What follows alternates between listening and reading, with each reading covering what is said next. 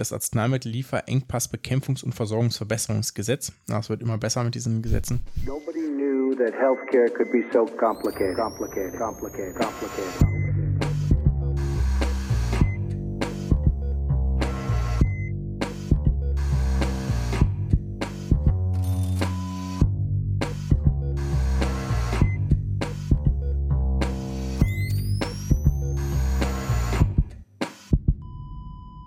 Salut und herzlich willkommen zu Gesundheit und Machtpolitik Episode 109 mit der Aufnahme am 7. Mai 2023 und wieder Mikrofon für euch die Leistungsträgerin dieser Episode, Claudia Czernik. Hi Claudi. Was die Interviews angeht nur.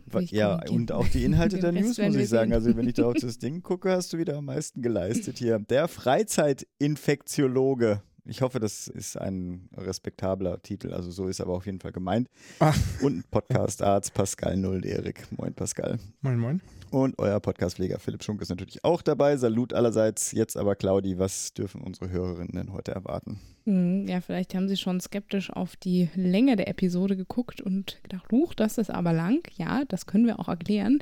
Denn vielleicht habt ihr schon in dem Titel erkannt. Diesmal sprechen wir nämlich gleich mit drei Personen für die Interviews. Wir waren auf dem BMC-Kongress Mitte April in Berlin und hatten da die Chance, quasi drei Personen mit in unser Räumchen zu nehmen und sie einmal auszuquetschen zu ihren Veranstaltungsthemen. Das ist Hans Eberhardt, Nils Bandelow und Matthias Arnold. Die werden wir nachher gleich auch noch vorstellen, mit denen wir jeweils so kurz eingeblickt haben in ihre Veranstaltungen, denen sie beigewohnt haben. Ansonsten gibt es wie immer auch News unter anderem diesmal zur Antibiotika- und Arzneimittelknappheit in Deutschland. Wir werden nochmal ganz kurz auf den BMC-Kongress zurückblicken und dann gibt es auch noch eine Kurznews zum Bitmark-Angriff. Und auch wieder mit dabei ein Murks. Diesmal geht es um die Juicing Wisely-Empfehlung für Deutschland, wo es ein paar neue gibt. Und Pascal wird euch eine vorstellen. Und auch in dieser Episode wieder mit dabei die Kontaktanzeige. Oh, habe ich noch gar nicht angeguckt. Ist die, die ich an, an die so, ich, äh, okay. Claudi schon verkuppeln wollte. Genau. Okay. Ja. Hat leider nicht geklappt. Bin noch nicht überzeugt. Genau, und dann nur nochmal wegen der Länge nochmal der Hinweis. Euer Podcatcher sollte eigentlich die Möglichkeit haben, zu Kapitelmarken zu springen. Also erstmal sie zu sehen und dann halt auch dazu springen, falls euch irgendeine Sektion zu lang wird, einfach drüber hinwegspringen. Oder einfach alles hören. Das finde ich sowieso das Sinnvollste. Genau. Ja. Aber erstmal kurz zu uns. Pascal, wie geht's dir? Der Seid ihr wieder fit? Ach, also jetzt geht's wieder besser. Nach, ich berichte hier regelmäßig von diversen Kinderinfekten. Jetzt hatten wir, ich war ganz froh, dass wir letzte Woche nicht aufzeichnen wollten, weil in dieser Woche waren beide Kinder mit Hand, Fuß, äh, Mund zu Hause. Ach, hm. das ist ja so eine lästige Kinderkrankheit, die die Kids ja meistens nur einmal durchmachen. Thea hatte sie jetzt zum zweiten Mal. Dafür hatte Lunis beim ersten Mal gar nicht gekriegt. War schon ein bisschen waren wir schon ein bisschen überrascht und hat es dann aber jetzt natürlich beim zweiten Mal sich dann doch angesteckt, weil hm. es ist halt einfach mega kontagiös und dementsprechend hat es jetzt auch gefühlt 80, 90 Prozent der Kita, also innerhalb hm. von zwei Wochen. Das ist einfach krass ansteckend. Und es sind ja auch, also es sind gar nicht alle Kinder symptomatisch, deswegen verbreitet sich das ja auch so toll. Und ähm, die Kinder, die es haben, die sind dann echt, naja, ich meine, die sind ja auch so klein, ne? Die speicheln immer noch überall dran, husten überall dran und so. Und dann fährt irgendwie jemand anders mit der Hand da wieder drüber und steckt dir in den Mund und dann hast, hast du den Salat. Mm. Ne? Hm. So geht das halt. Und ich fand das ganz spannend. Ich habe da kurz mit meiner einen Arbeitskollegin darüber gesprochen, weil ich jetzt gesagt habe, na, jetzt bin ich halt irgendwie zu Hause wegen den Kids, weil ich natürlich dann auch ein paar Tage nicht gearbeitet habe. Also, da hat sie einmal irgendwie kein Nerv hat, hat sie die Kinder auch in die Betreuung geschickt, weil, das stimmt tatsächlich, es ist gar nicht untersagt, die Kinder in die Betreuung zu schicken. Also sinnvoll ist das natürlich, kann man jetzt drüber streiten, ja. Ob das sinnvoll ist, ja, aus Infektionsgründen natürlich eher nicht, aber verboten ist es nicht. Und die Begründung laut der RKI, die ist natürlich auch irgendwie plausibel, weil die Kinder das eh noch wochenlang, dieses mm, okay. immer noch infiziöse Virus über den Stuhlgang ausscheiden. Mm. Und das natürlich ein theoretischer Übertragungsweg ist, wenn jetzt die Hände nicht exzellent gewaschen sind oder es anderen fäkaloralen Übertragungsweg gibt, dann ist damit eh noch ein Kontakt möglich und da es quasi harmlos ist und sich ja meistens innerhalb von so einer kleinen Welle eh alle mhm. in der Subgruppe anstecken, ist es, ist es, also müssten die Kinder gar nicht typisch zu Hause bleiben. Ich meine, ging es dann beiden trotzdem so schlecht, dass sie so oder so zu Hause geblieben wären, aber fand ich ganz interessant. Hätte ich jetzt spontan mhm. vermutet, dass das anders ist. Haben Sie es denn jetzt überstanden? Weil da steht ja, jetzt ein Geburtstag ist, an. Ist gesund und alles gut und genau.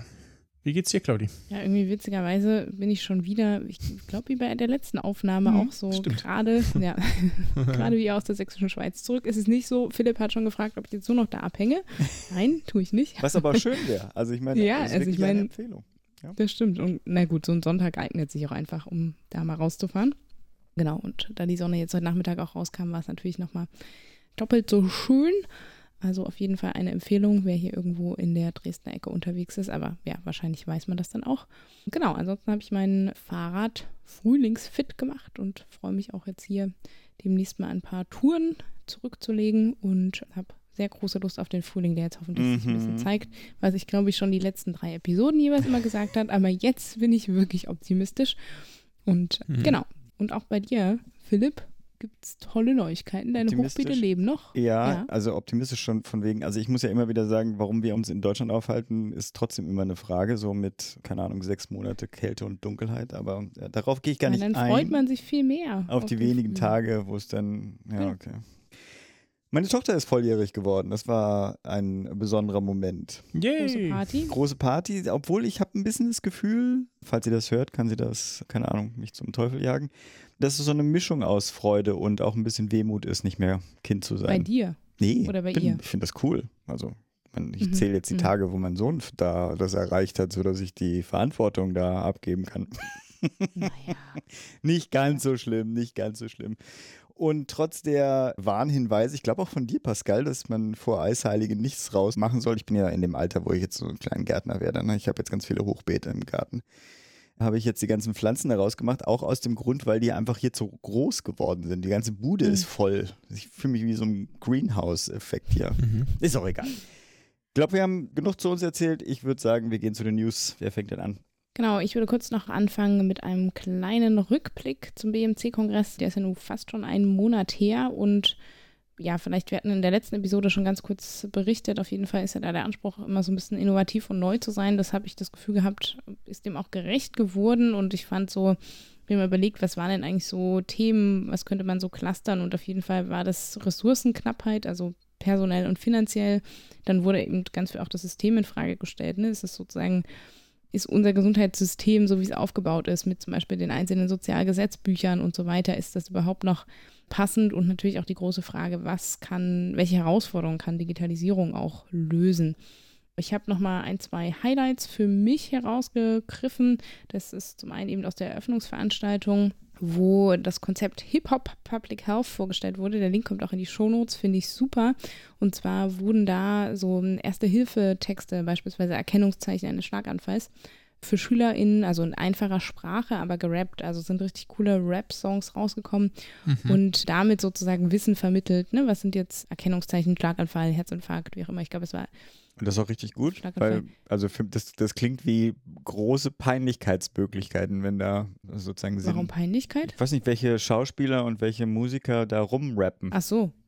Ich kenne mich in der Rap-Szene überhaupt null aus, von daher weiß ich nicht, ob das irgendwie. Vielleicht finden das nur Leute waren sozusagen berühmte, in unserem Alter. Aber es war auch US-amerikanisch. Also ich kann es noch weniger einschätzen. Also es war jetzt nicht Helene Fischer gucken, singt äh, irgendwas, sondern genau. Aber Also ich das, kann es. ist, wäre das gut? Sorry, das ist jetzt nochmal, obwohl ich Nee, glaube kein Helene also Fischer-Bashing jetzt. Nein, wollen wir auch nicht, aber genau. Ich fand auf jeden Fall. Hin 30 oder her, wer das unserer gemacht hat. verloren. Entschuldigung. Aber ich fand die Idee auf jeden Fall super, Wissen darüber auch zu transportieren, also erste Hilfe-Infos quasi über so einen Rap oder über Songs zu transportieren.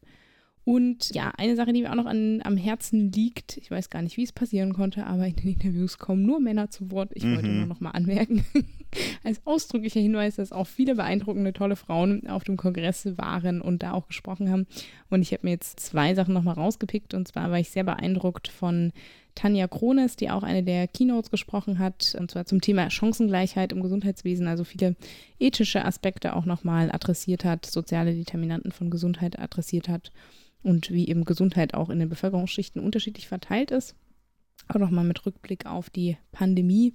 Und was ich auch sehr spannend fand, war eine Vorstellung von Caroline Anders, die ja die Organisation von Pflege und Alltagsmobilität für Senioren in ländlichen Regionen sozusagen vorgestellt hat oder in einer ländlichen Region, weil das habe ich auch so raushören können, dass das auch ein Thema ist, was momentan viele umtreibt. Wie organisiert man eben Pflege und, und Mobilität und Versorgungssicherstellung für SeniorInnen in ländlichen Regionen. Genau, wer nochmal nachschauen will, der Link zum Kongress kommt auch in die Shownotes. Also wie gesagt, das war eine bunte Palette. Und ja, ansonsten einfach in die Kurzinterviews reinhören. Da gibt es nochmal drei Impressionen jeweils von einer Veranstaltung. Ich habe auch geguckt, also dieses Jahr sind wir echt schlecht. Ne? Also letztes Jahr, also Genderverteilung. So. Letztes Jahr waren wir deutlich besser. Also da hatten wir fast zu wenig, nee, da hatten wir zu wenig Männer. Aber dieses Jahr ist echt, also gerade wenn wir jetzt die drei Interviews als drei zählen, ne, dann steht es 7 zu 1. Also ja, das zählen wir sie nicht. Ja dann zählen wir sie nur als eine. Und dann haben wir 5 zu 1. also wir haben es im Blick. Er ist auf dem Schirm. Genau, bemühen uns. Äh, dafür, dass wir es kurz halten wollen, reden wir Ja, ich weiß, ich weiß. Können nachher noch gucken. Ich habe News mitgebracht, das ist eigentlich kein ganz neues Thema, sondern eher ein Dauerbrenner ohne einfache Lösung. Da, naja, das ja auch ein multifaktuelles Problem ist. Wir hatten schon ein paar Mal angeschnitten den Antibiotika-Arzneimittelmangel in Deutschland. Ich habe das jetzt die Woche, bevor die Kinder krank waren oder auch einmal mittendrin auch nochmal erfahren, als einmal wir sowohl Amoxicillinsaft gebraucht haben, wo ich, ja, glaube ich, zwei Tage probiert habe, in verschiedenen Apotheken was zu kriegen. Also ich habe bestimmt mhm. 50 Apotheken angerufen, ohne dass das Erfolg gekrönt gewesen wäre. Ich meine, ich wusste ja vorher schon, dass das was aussichtslos ist, aber man probiert es ja dann doch erstmal ein paar, bevor man dann das von jemandem herstellen lässt, sozusagen.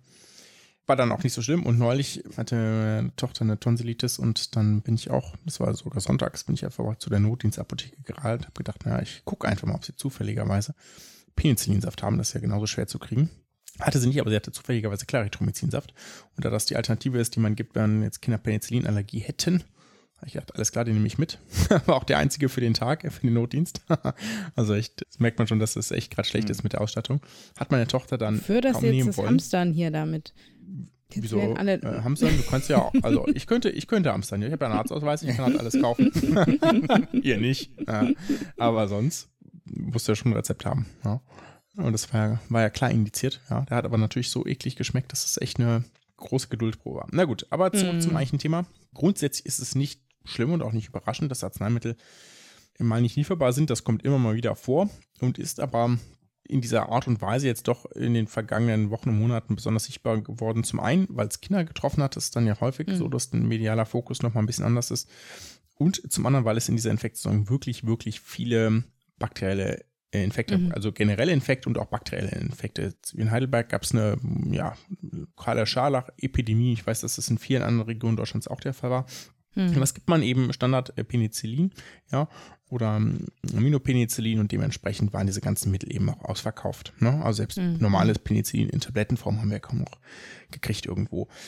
Hm, das führt dann eben dazu, dass es massenweise gebraucht wird. Also ein Teil dieses Mangels ist sicherlich auch dieser vermehrten Nachfrage geschuldet und das wird auch dann hoffentlich jetzt demnächst vorbei sein erstmal. Mittlerweile betrifft der Mangel auch nicht jetzt nur die ambulante Medizin, nur dann sich die meisten dieser Infektfälle abgespielt haben, sondern auch Krankenhäuser haben Schwierigkeiten, Antibiotika zu bekommen. Da ist es dann vielleicht sogar noch mal ein bisschen dramatischer, weil, naja, ich sag jetzt mal so, so eine Mandelentzündung kann man im Zweifelsfall auch ohne Antibiotikum ausbehandeln. Das ging ja früher auch, als es das noch nicht gab. Ist natürlich nicht ganz so schön, dauert vielleicht einen kleinen Moment mhm. länger, aber geht eben auch so vorbei, während jetzt irgendwie perioperatives Antibiotikum für ein Kind oder nach Chemo oder so, das natürlich etwas ist, was ja, gar nicht wegdiskutiert werden kann, dass das nötig mhm. ist. Genau. Und jetzt wird sich die Gesundheitsminister in Konferenz mit dem Thema stärker beschäftigen. Bin ich mal ganz gespannt, weil es jetzt ja einige Länder gab, die da vorangegangen sind und einen erleichterten Import von Arzneimitteln erlaubt haben. Ich fand das klar medial teilweise relativ kritisch, weil dann immer da stand irgendwie nicht zugelassene Arzneimittel sollen jetzt importiert werden. Und das stimmt natürlich formal auch. Die sind in Deutschland nicht zugelassen oder teilweise auch nicht registriert. Mhm. Das heißt aber nicht, dass das unwirksame Arzneimittel wären oder mhm. irgendwas Dubioses aus, keine Ahnung, aus einer dunklen Gasse oder so, sondern mhm. das sind einfach, naja, Medikamente, die für den spanischen, für den französischen, für den tschechischen Markt produziert worden sind. Ja, ist genau das gleiche drin wie in Deutschland, aber mhm. eben Verpackung und Verpackungsbeilage etc. ist eben halt auf tschechisch, auf französisch, auf spanisch, was auch immer. Mhm. Und wenn da gerade eben das nicht derart gebraucht wird, dann kann man das natürlich auch nach Deutschland importieren und muss halt halt eben sagen, was denn da drin ist, ja, oder sich das eben übersetzen. Aber das mhm. Produkt ist deswegen ja kein Deutsch schlechter. Ja, das ist einfach, mhm. wird halt nur nicht nach Deutschland normalerweise importiert und ist dementsprechend hier so formal nicht zugelassen. Genau, aus dem BMG, das kann man zu dem Thema auch noch sagen, gibt es auch bereits einen Handlungsvorschlag. Das ist auch ein, wieder ein wunderbares deutsches Wort oder eine Wortkonglomerat, ja. nämlich das Arzneimittelliefer-Engpass-, Bekämpfungs- und Versorgungsverbesserungsgesetz. Das wird immer besser mit diesen Gesetzen. Und naja, ich glaube, man kann sagen, dass das jetzt nicht von allen als maximal positiv bewertet wird. Ja, weder mhm. ob das ausreichend ist. Es gibt immerhin Schritte in die richtige Richtung. Also es gibt höhere Preise für Kinderarzneimittel, damit es sich eben mehr lohnt, die herzustellen. Es soll mehr mhm. Lagerhaltung geben und auch vereinfachte Austauschregeln. Das sind sicherlich alles keine sehr schlechten Punkte, aber jetzt irgendwie, dass das, sobald das beschlossen wird, dass es dann abrupt besser wird, das darf man auch nicht erwarten. Mhm. Ich würde, wenn dann mhm. viel eher erwarten, dass es besser wird, weil die Nachfrage nicht mehr so hoch ist. Mhm. Na gut, so viel dazu. Dann, ich glaube, die nächste News ist auch, ist auch meins. Mhm. Zu Bitmark Down. Das hat die einen oder anderen vielleicht von euch mitgekriegt. Am ja. 21.04., wenn ich das korrekt recherchiert habe, gab es eine Cyberattacke, haben sie so haben sie es selbst genannt, auf Bitmark. Das ist ein Dienstleister für viele Krankenkassen im deutschen Gesundheitswesen, darunter ganz viele BKK, aber beispielsweise auch andere größere Krankenkassen, zum Beispiel DRK oder die KKH. Und dadurch kam es erstmal großflächig zu Störungen bei Diensten wie der EPA, der Kommunikation in der Medizin, also KIM, oder auch die EAU, die ja über KIM versandt wird für alle Krankenkassen. Und dann, nachdem sie es so ein bisschen eingegrenzt hatten, waren immerhin noch etwa 33 Krankenkassen übrig. Das ist die letzte Zahl, die ich gefunden habe von vor dem Wochenende, die allesamt Kunden eines Münchner Rechenzentrums sind. Also da ging sozusagen das Schadpotenzial irgendwie gewesen. Ja. Mhm. Und diesmal ist wohl nichts mit den Daten passiert. Es gab nur eben Störungen, die dazu führten, dass EAUs nicht verschickt werden konnten, E-Pass nicht geöffnet. Das war jetzt vielleicht weniger dramatisch. KIM-Briefe nicht erfasst werden mhm. konnten, etc. etc. Also schon ärgerlich. Und bereits im Januar gab es einen Vorfall, bei dem Daten von Bitmark abgeflossen sind. Also das scheint wirklich, der Krankenkassendienstleister muss vielleicht nochmal auf seine IT-Security ein bisschen besser drauf schauen.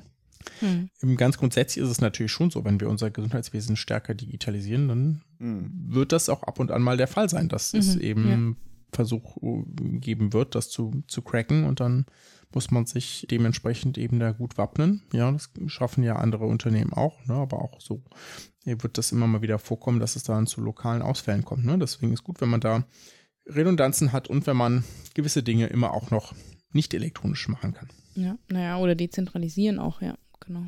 Kommen wir zu den Kurznews. Mhm. Ich wollte noch ganz kurz nachschieben. Wir hatten, wenn ihr die letzte Episode gehört habt, sozusagen angekündigt, dass die Bund-Länder-Gruppe zur Krankenhausreform dann in der nächsten Woche tagt. Die Sitzung ist ausgefallen. Warum, wissen wir alle nicht.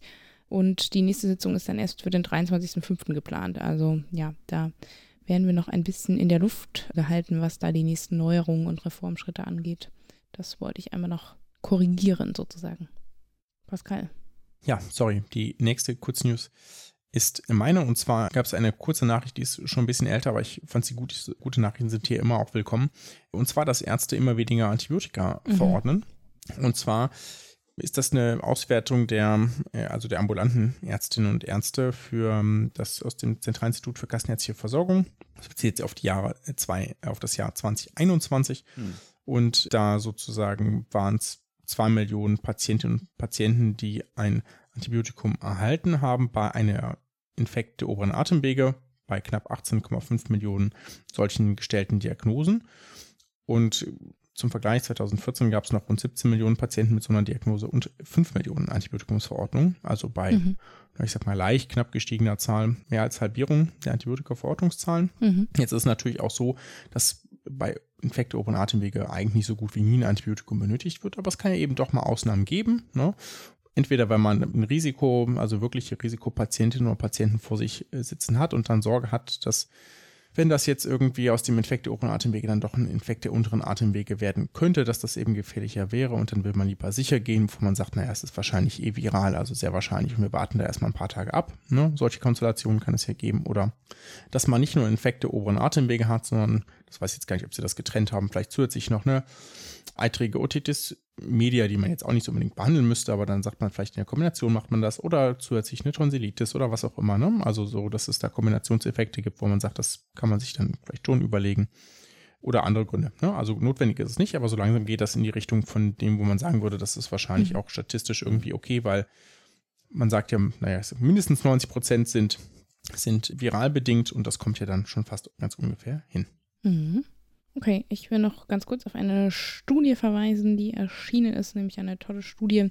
Da geht es darum, ja, dass Public Health Faktoren ausfindig gemacht wurden, die eben erklären, warum die Lebenserwartung in Deutschland im Vergleich zu, ich sag mal jetzt, ähnlich aufgestellten Ländern nicht so gut ist. Die wurde jetzt veröffentlicht. Genau, da geht es eben hauptsächlich darum, ne? Also Alkohol, Tabak, da ist auf jeden Fall noch im, im Konsumverhalten da haben die Deutschen noch was nachzuholen, also nachzuholen in, im Sinne der Verbesserung, weniger zu konsumieren. Und das wirkt sich eben auch langfristig auf die Lebenserwartung aus. Wer da Lust hat, kann da gerne einmal reinlesen. Und Pascal, du hast noch eine Neuigkeit. Ja, etwas, das uns hier im Podcast eigentlich nicht überrascht. Wir waren ja schon eher überrascht davon, dass die Zeitpläne so ambitioniert äh, verwirklicht werden sollten, wie sie angedacht waren. Aus dem Bundesgesundheitsministerium wird verlautbart, dass sich Gesetzesvorhaben an vielen Stellen um jetzt nicht Wochen, sondern weitere Monate verzögern mhm. werden. Mhm. Insbesondere dazu gehören die Digitalgesetze und auch das Versorgungsgesetz 1 und 2. Da mhm. wartet man ja auch schon eine lange, lange Weile drauf. So. Und ja, also ich bin jetzt auch mal sehr naja, pessimistisch, dass das irgendwie dass irgendwie das, die Digitalgesetze, äh, also das Digitalgesetz als auch das Nutzungsgesetz irgendwie, da steht jetzt Kabinettsbeschluss Juni, Juli 2023. Also wenn das wirklich noch vor der Sommerpause kommt, ist schon cool, aber ich würde bei der Fülle an Themen, die man sich gleichzeitig vorgenommen hat, ohne das entsprechend offenbar zu klar zu priorisieren, eher denken, dass das, dass das eher zu Blockaden im Ministerium führt und hätte mir eigentlich gewünscht, dass man sich dann vielleicht lieber nicht alles auf einmal vornimmt, sondern ein paar Themen mhm. strukturiert priorisiert vorangeht, statt probieren, alles gleichzeitig regeln zu wollen. Das, dafür gibt es dann auch einfach nicht genug kompetente also Personen, die so kompetent sind, brauchen eben trotzdem auch Zeit, um Dinge mhm. zu erledigen. Mhm. Ne? Das Absolut. wird nicht besser, wenn die Arbeitsleistung höher steigt. Genau, die Krankenhausreform steht ja immer noch vorn an, sozusagen. Ne? Also Eben, ne? Dieses Mammutprojekt, ja. Eigentlich ja. würde das schon fast reichen, ne? Für so eine ja, ja, absolut, ja. Okay. Na gut, schlechte News zum, zum Ende hier. Toll. Was, was hast du hier gerade nochmal gelöscht? Ich hatte das reinkopiert. Ich dachte, vielleicht greift das einer vorne nicht nochmal auf, aber. Ach so, du hattest es reinkopiert? Ja, ja, ich hatte, ich weiß aber auch nicht mehr, was ah. das war. Was. Ach so, huch, jetzt habe ich hier nee, wieder. Nee, ich dachte nämlich, ich habe es noch drin stehen lassen, weil ich es mit nee. aufgegriffen habe, dass quasi für den ÖGD-Bereich eine Fachgesellschaft gegründet wurde. Genau. Diese mm. News haben wir jetzt hier wenigstens auch noch erwähnt. Eine Fachgesellschaft für den öffentlichen Gesundheitswesen. Genau. Es gibt eine neue wissenschaftliche Fachgesellschaft für das öffentliche Gesundheitswesen. Dann kopiere ich den Link da wieder rein. Passt nämlich auch dazu, weil wir in der letzten Episode hatte ich glaube die News reingebracht, dass das Nachwuchsnetzwerk öffentliche Gesundheit sich dazu nochmal positioniert hat. Genau, und jetzt ist sozusagen die neue Fachgesellschaft. Das soll ich so drin lassen, ne? Das lasse ich so drin. Du kannst ja dafür dann andere Teile kürzen. Ich finde das ja einen wunderbaren Diskurs zwischen euch beiden, mit wo der Link geblieben ist und was dazu zu sagen ist. Ich hätte das gar nicht vorbereitet. Ich dachte, Philipp macht vielleicht Nein. Zur, zur Freude mal wieder irgendwas. Macht auch mal was. ja, so kann man das ja nicht sagen. Das kann ich ja. man nicht. Ja. Ja, ja, ja. Ich würde jetzt sagen, wir gehen zum Interview. Ja. Haben wir da was an Vorgeplänkel? Ich würde einfach noch mal ganz kurz zusammenfassen, mit wem wir worüber gesprochen haben, dass ihr, wenn ihr mögt, die Kapitelmarken nutzen könnt. Und zwar ist das erste Interview mit Hans Eberhard vom Klinikum Heidenheim zum Thema sektorenübergreifende Infektionsprävention. Das zweite Interview mit Nils Bandelow von der TU Braunschweig zum Thema Selbstverwaltung im Gesundheitswesen. Ist das überhaupt noch zeitgemäß? Und das dritte Interview mit Matthias Arnold vom INAF-Institut wo wir irgendwie ganz viele Themen bedient haben, nämlich äh, zum einen so die versucht haben, Bedarfsgerechtigkeit und Bedarf zu definieren, uns über die Gesundheitskioske ausgetauscht haben und eben auch die Messbarkeit und Messbarmachung von Dienstleistungen, unter anderem die in den Gesundheitskiosken erbracht werden. Also genau, eine bunte Mischung und ja, glaube ich, so ein kleiner Einblick, welche Themen da auf dem Kongress diskutiert wurden. Wunderbar. Dann ab zum Interview.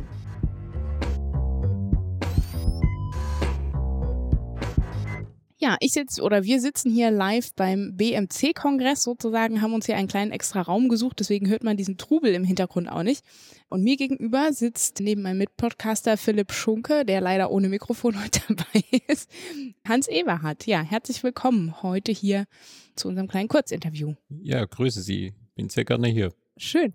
Genau, wie sind wir überhaupt dazu gekommen? Wir haben uns sozusagen aus dem reichhaltigen Veranstaltungsprogramm einfach mal so drei Veranstaltungen rausgepickt und dann nochmal jeweils einen Menschen aus der Veranstaltung und einfach so ein bisschen kurz zusammenzufassen, Was wurde da besprochen? Und ich würde vielleicht den Ball auch gerne an Sie einmal spielen, dass Sie sich einmal kurz vorstellen, wo kommen Sie so her? Und dann können wir auch direkt schon in die Veranstaltung starten, was so Inhalte der Veranstaltung waren. Ja, sehr gerne. Also mein Name ist Hans Eberhardt, ich komme aus dem Klinikum in Heidenheim, das ist auf der Schwäbischen Alb, besser gesagt auf der Ostalb gelegen. Ich bin vor über 40 Jahren habe ich die Ausbildung zum Krankenpfleger begonnen, mhm.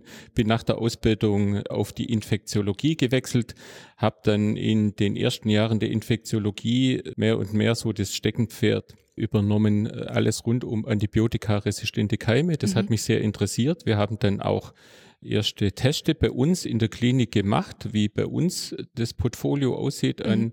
antibiotikaresistenten Keimen. Äh, lange Rede, es sind tatsächlich Auffälligkeiten dann festzustellen gewesen. Das mhm. heißt, wir haben das dann immer dokumentiert, erfasst und so im Laufe der Zeit haben wir Klinikdaten erhoben, die mich dann dazu bewegt haben, auf den Vorsitzenden der Kreisärzteschaft zuzugehen und auf unseren regionalen Leiter des Gesundheitsamts mit der Anregung, dass wir ein MRE-Netzwerk gründen MRE steht für multiresistente Erreger, mhm. also mhm. befasst sich mit Antibiotikaresistenzen, weshalb der Gedankengang, wir im Klinikum äh, können uns verbiegen und sehr viel äh, Strategien aufbauen, das nützt nur bedingt etwas, wenn wir nicht sektorenübergreifend agieren. Mhm. Das heißt, das Gesundheitsamt muss genauso eingebunden werden wie die Arztpraxen, wie die Pflegeheimeinrichtungen, die mhm. ambulanten mhm. Dienste und so weiter.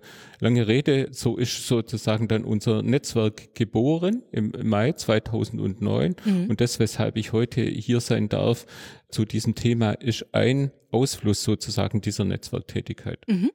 Ja, genau. Ne? Ich bin nämlich darauf gestoßen, weil ich die Überschrift der Veranstaltung super fand. Die heißt nämlich Prävention ohne Sektorengrenzen. Und das ist auch eine Sache, die mich immer sehr bewegt, ne? dass halt sozusagen eine Prävention, die einfach nicht sinnvoll ist, wenn sie nicht bis zum Ende durchgedacht ist und dann natürlich cool. auch die Sektoren übergreift. Wollen Sie einmal ganz kurz zusammenfassen, wer hat da gesprochen? Es ist ja, wir müssen dazu sagen, die Veranstaltung war gerade. Ich bin auch ein bisschen persönlich verzerrt, weil in zwei Veranstaltungen der Interviewpartner war ich mit drin. Jetzt war die gerade zeitgleich. Duplizieren kann ich mich leider noch nicht, deswegen habe ich das verpasst. Also genau, können Sie gerne einmal zusammenfassen, was da so Gesprächsthemen waren, ja. Inhalte waren. Also gesprochen habe ich alleine, weil mein angedachter Kollege leider erkrankt war. Ah, okay. Und das Thema ist eben Prävention ohne sektorale Grenzen mhm. oder die sektorale Zusammenarbeit eben. Und wie gesagt, unser Gedankengang war praktisch aus unserer Netzwerktätigkeit heraus, uns beim GBA für ein Projekt zu bewerben, mhm. sozusagen als Blaupause. Mhm. Also man muss es auf zwei Ebenen sehen. Die eine Ebene ist, wir haben uns für ein Projekt beworben, einfach weil ich ja das an irgendeinem Punkt festmachen muss. Mhm. Und da haben wir eben uns den Staphylococcus aureus auf die Fahnen geschrieben in der sensiblen Form und in der resistenten Form. Im Kürzel ist das der MRSA, mhm. der wahrscheinlich bekannt ist. Und da haben wir eben geschaut, Patienten, die bei uns im Landkreis Heidenheim einbestellt werden, zu elektiven Operationen, mhm. dass die im Vorfeld gescreent werden, getestet werden, mhm. ob bei denen so ein Keim vorliegt, ja oder nein. Und wenn er vorlag, hatten wir ihnen empfohlen, eine dementsprechende Dekontamination zu machen. Mhm. Da hat man sie aufgeklärt, wie das funktioniert, hat die zuständigen Ärzte, die Arztpraxen mit eingebunden und dann sind die Leute sozusagen nach der Dekontamination zu uns zur OP gekommen. Mhm. Und so wollten wir praktisch zum einen war das Thema natürlich ein verminderter Keim Heimeintrag von MRSA mhm. oder MSSA in die Klinik. Aber das viel Größere, und das ist meine Herzensangelegenheit, ist wirklich die sektorenübergreifende Zusammenarbeit. Mhm. Also die Studie war praktisch nur das zu veranschaulichen, aber es soll eine Blaupause sein, wie ich die genannten Akteure plus die Patienten, gegebenenfalls sogar die Angehörigen mit einbinde, so dass ich eine abgerundete Prävention habe. Mhm. Und das ist jetzt sozusagen als Innovationsfondsprojekt beantragt beim GBA das, oder in welcher Form? Das mhm. war beantragt, das ist mhm. praktisch schon gelaufen. Also so, wir, wir, ah, hat, so. wir alles hatten, durch, ja, okay. alles mhm. gut. Wir, wir, hatten, wir hatten das beantragt 2017, haben dann den Zuschlag erhalten. Dann wurden die Patienten von April 2019 eigentlich für zwei Jahre war es angedacht, die in die Studie einzuschließen. Mhm. Durch die SARS-CoV-2-Pandemie bedingt, wie bei vielen anderen Dingen auch. Das kam uns in die Quere, hat sich hm. das etwas in die Länge gezogen und jetzt wurde der letzte Patient, die letzte Patientin 31. März 2022 eingeschlossen in die Studie. Mhm. Die Studie lief jetzt offiziell bis zum 30.09.22, weil mhm. die eingeschlossenen Patienten bis dato ja noch operiert werden mussten ja, und in der Nachsorge sich befanden. Und jetzt läuft mit Hochdruck die Evaluation. Das heißt, mhm. wir haben noch, können noch keine Aussagen dazu treffen. Die Evaluation läuft und wir gehen davon aus, dass die bis Ende Juni diesen Jahres vorliegen werden. Mhm. Und wurde in der Veranstaltung jetzt viel diskutiert? Also ich habe mir ja hier aufgeschrieben, gab es Konsens, gab es Dissens. Ich frage mich gerade, wo wo soll der Dissens liegen oder ja, den trotzdem? Da, da, bin ich ganz bei Ihnen. Es ist wirklich so, die Leute, die da waren, die Personen, die da waren, die wissen schon, von was man redet. Von mhm. dem her gab es keinen großen Dissens. Die Frage ist praktisch nur, das kleine beschauliche Heidenheim hat jetzt so eine Studie gemacht. Jetzt mhm. gibt es sicher noch 20 andere Projekte oder noch mehr in ganz Deutschland. Mhm. Wie könnte man das sozusagen als eine Durchdringung in der Regelfläche denn überhaupt haben? Mhm. Und mir war es halt bei meinem Vortrag Vortrag eben auch noch wichtig hinzuweisen, dass wir wirklich hier nur von einer punktuellen Studie reden, dass aber die Herausforderung in der Prävention eine viel, viel größere ist. Mhm. Ich darf ein paar Stichworte nennen. Mhm. Äh, Klimawandel. Allein durch den Klimawandel, durch Wassermangel werden zunehmend mehr Millionen von Leute werden gezwungen äh, sein, irgendwo ihre Heimat zu verlassen und mhm. dorthin zu gehen, wo es ausreichend Wasser gibt durch den Klimawandel überleben bei uns Stechfliegen, Stechmücken, Exoden, die mhm. zuvor nicht überlebt haben. Jetzt überleben sie zunehmend mehr. Die können dementsprechende Erkrankungen übertragen, mhm. auch bei uns in, in Mitteleuropa. Ja. Krieg, Terror, Flucht, der schreckliche Krieg in der Ukraine im Moment zeigt uns das, diese Flucht, diese Flüchtlingsbewegungen, mhm. mit dem werden wir selbstverständlich leben müssen. Und Sie verstehen mich bitte richtig, das ist keine politische Aussage, aber mit diesen Personen kommen auch für uns bis dato unbekannte Erreger und Keime, die, oder zumindest solche, die wir noch nicht hatten. Das heißt, mhm. wir müssen auch hier ein Auge drauf werfen, dass eben durch, ich darf die Flüchtlingsroute über, über den Balkan nennen zum Beispiel, da ist das sehr verbreitet, bestimmte antibiotikaresistente Erreger, mhm. die dort vorkommen und mit diesen Personen kommen dann natürlich auch die Erreger zu uns mhm. und damit unter Umständen ins Gesundheitssystem. Mhm. Das heißt, wir schotten uns nicht ab und sagen, wir wollen die Erreger oder die Personen nicht um Gottes Willen, sondern wir müssen damit leben Umgehen, und müssen dann ja. eben mhm. sagen, okay, wenn die Personen im Gesundheitssystem auftreffen, dann brauche ich ein bestimmtes Raster, ein Risikoprofil, dass ich dann die Patienten eben entsprechend screene, a, mhm. für ihr eigenes Outcome, aber natürlich auch, dass es nicht dementsprechende Transmissionen gibt. Mhm. Und letzter Stichpunkt wäre die Globalisierung, beruflich und privat. Es ist natürlich ein Segen, dass ich heutzutage innerhalb weniger Stunden im letzten Winkel der Erde sein kann, aber mhm. auch dort gibt es halt eben unter Umständen Erregern. Ich darf nur jetzt ganz aktuell auf die Covid-19-Geschichte ja. verweisen, wo relativ schnell binnen kurzer Zeit, binnen eines Fluges zum Beispiel, die Problematik natürlich auch zu uns kommt. Und mit dem müssen wir lernen, umzugehen. Mhm. Und zwar eben die Akteure im Gesundheitswesen, also immer wieder genannt das Gesundheitsamt, die Kreisärzteschaft, die Nachsorgeeinrichtungen in die Kliniken mhm. und halt sehr wichtig eben auch die Patienten an sich, die mhm. Angehörigen, die Personen, solange sie noch gar keine Patienten sind, dass ja. man, man weiß, ich reise keine Ahnung, nach Somalia, welche Gefahren habe ich da unter Umständen, beziehungsweise wenn ich zurückkomme, habe bestimmte Symptomatiken, dass man dann das sozusagen dann wirklich aufnimmt und dementsprechend agiert. Hm. Ja, das ist ja so ne, die klassische Infektionsprävention ja Korrekt. auch. Also da muss ich auch immer so ans, ans Robert-Koch-Institut denken, die ja auch total Firmen sind in dem Gebiet ne, und auch sozusagen im Ausland ähm, sozusagen gucken, ne, was passiert da und die ganze Surveillance-Geschichte. Und ich meine, ich komme ja quasi nochmal aus dieser Ecke Gesundheitsförderung, Prävention Prävention, wo man nochmal, ich sag mal, manchmal mehr diesen Blick, Infektionserkrankungen sind relativ einfach, ne? Da weiß man, womit hat man es zu tun. Ja.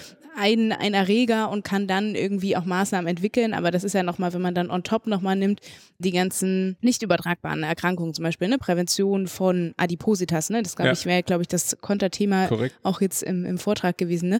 Das ist ja dann nochmal viel komplexer, weil man da einfach nochmal multifaktorieller unterwegs ist. Aber die Botschaft ist ja, glaube ich, klar, dass eben über Sektoren übergreifend muss man, es gibt ja auch den Begriff, äh, zumindest aus der Berliner Gesundheitsförderungsszene kenne ich das, die Präventionsketten, ne? also wie man Prävention gestaltet, man muss sie eben weiterdenken und auch sektorenübergreifend denken. Ich denke, da sind wir uns auf jeden Fall einig. Ja.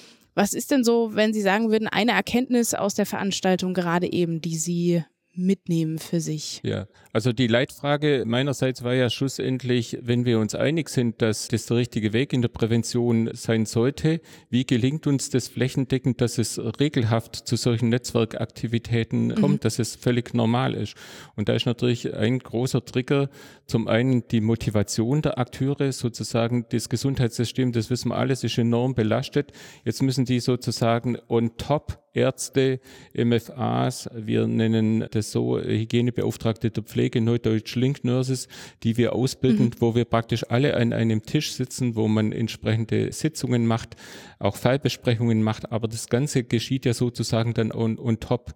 Jetzt habe ich halt sozusagen zwei Hebel. Der eine Hebel ist, die Akteure trotz der enormen Belastung im Gesundheitswesen zu motivieren, das on top aus Überzeugung zu machen. Mhm.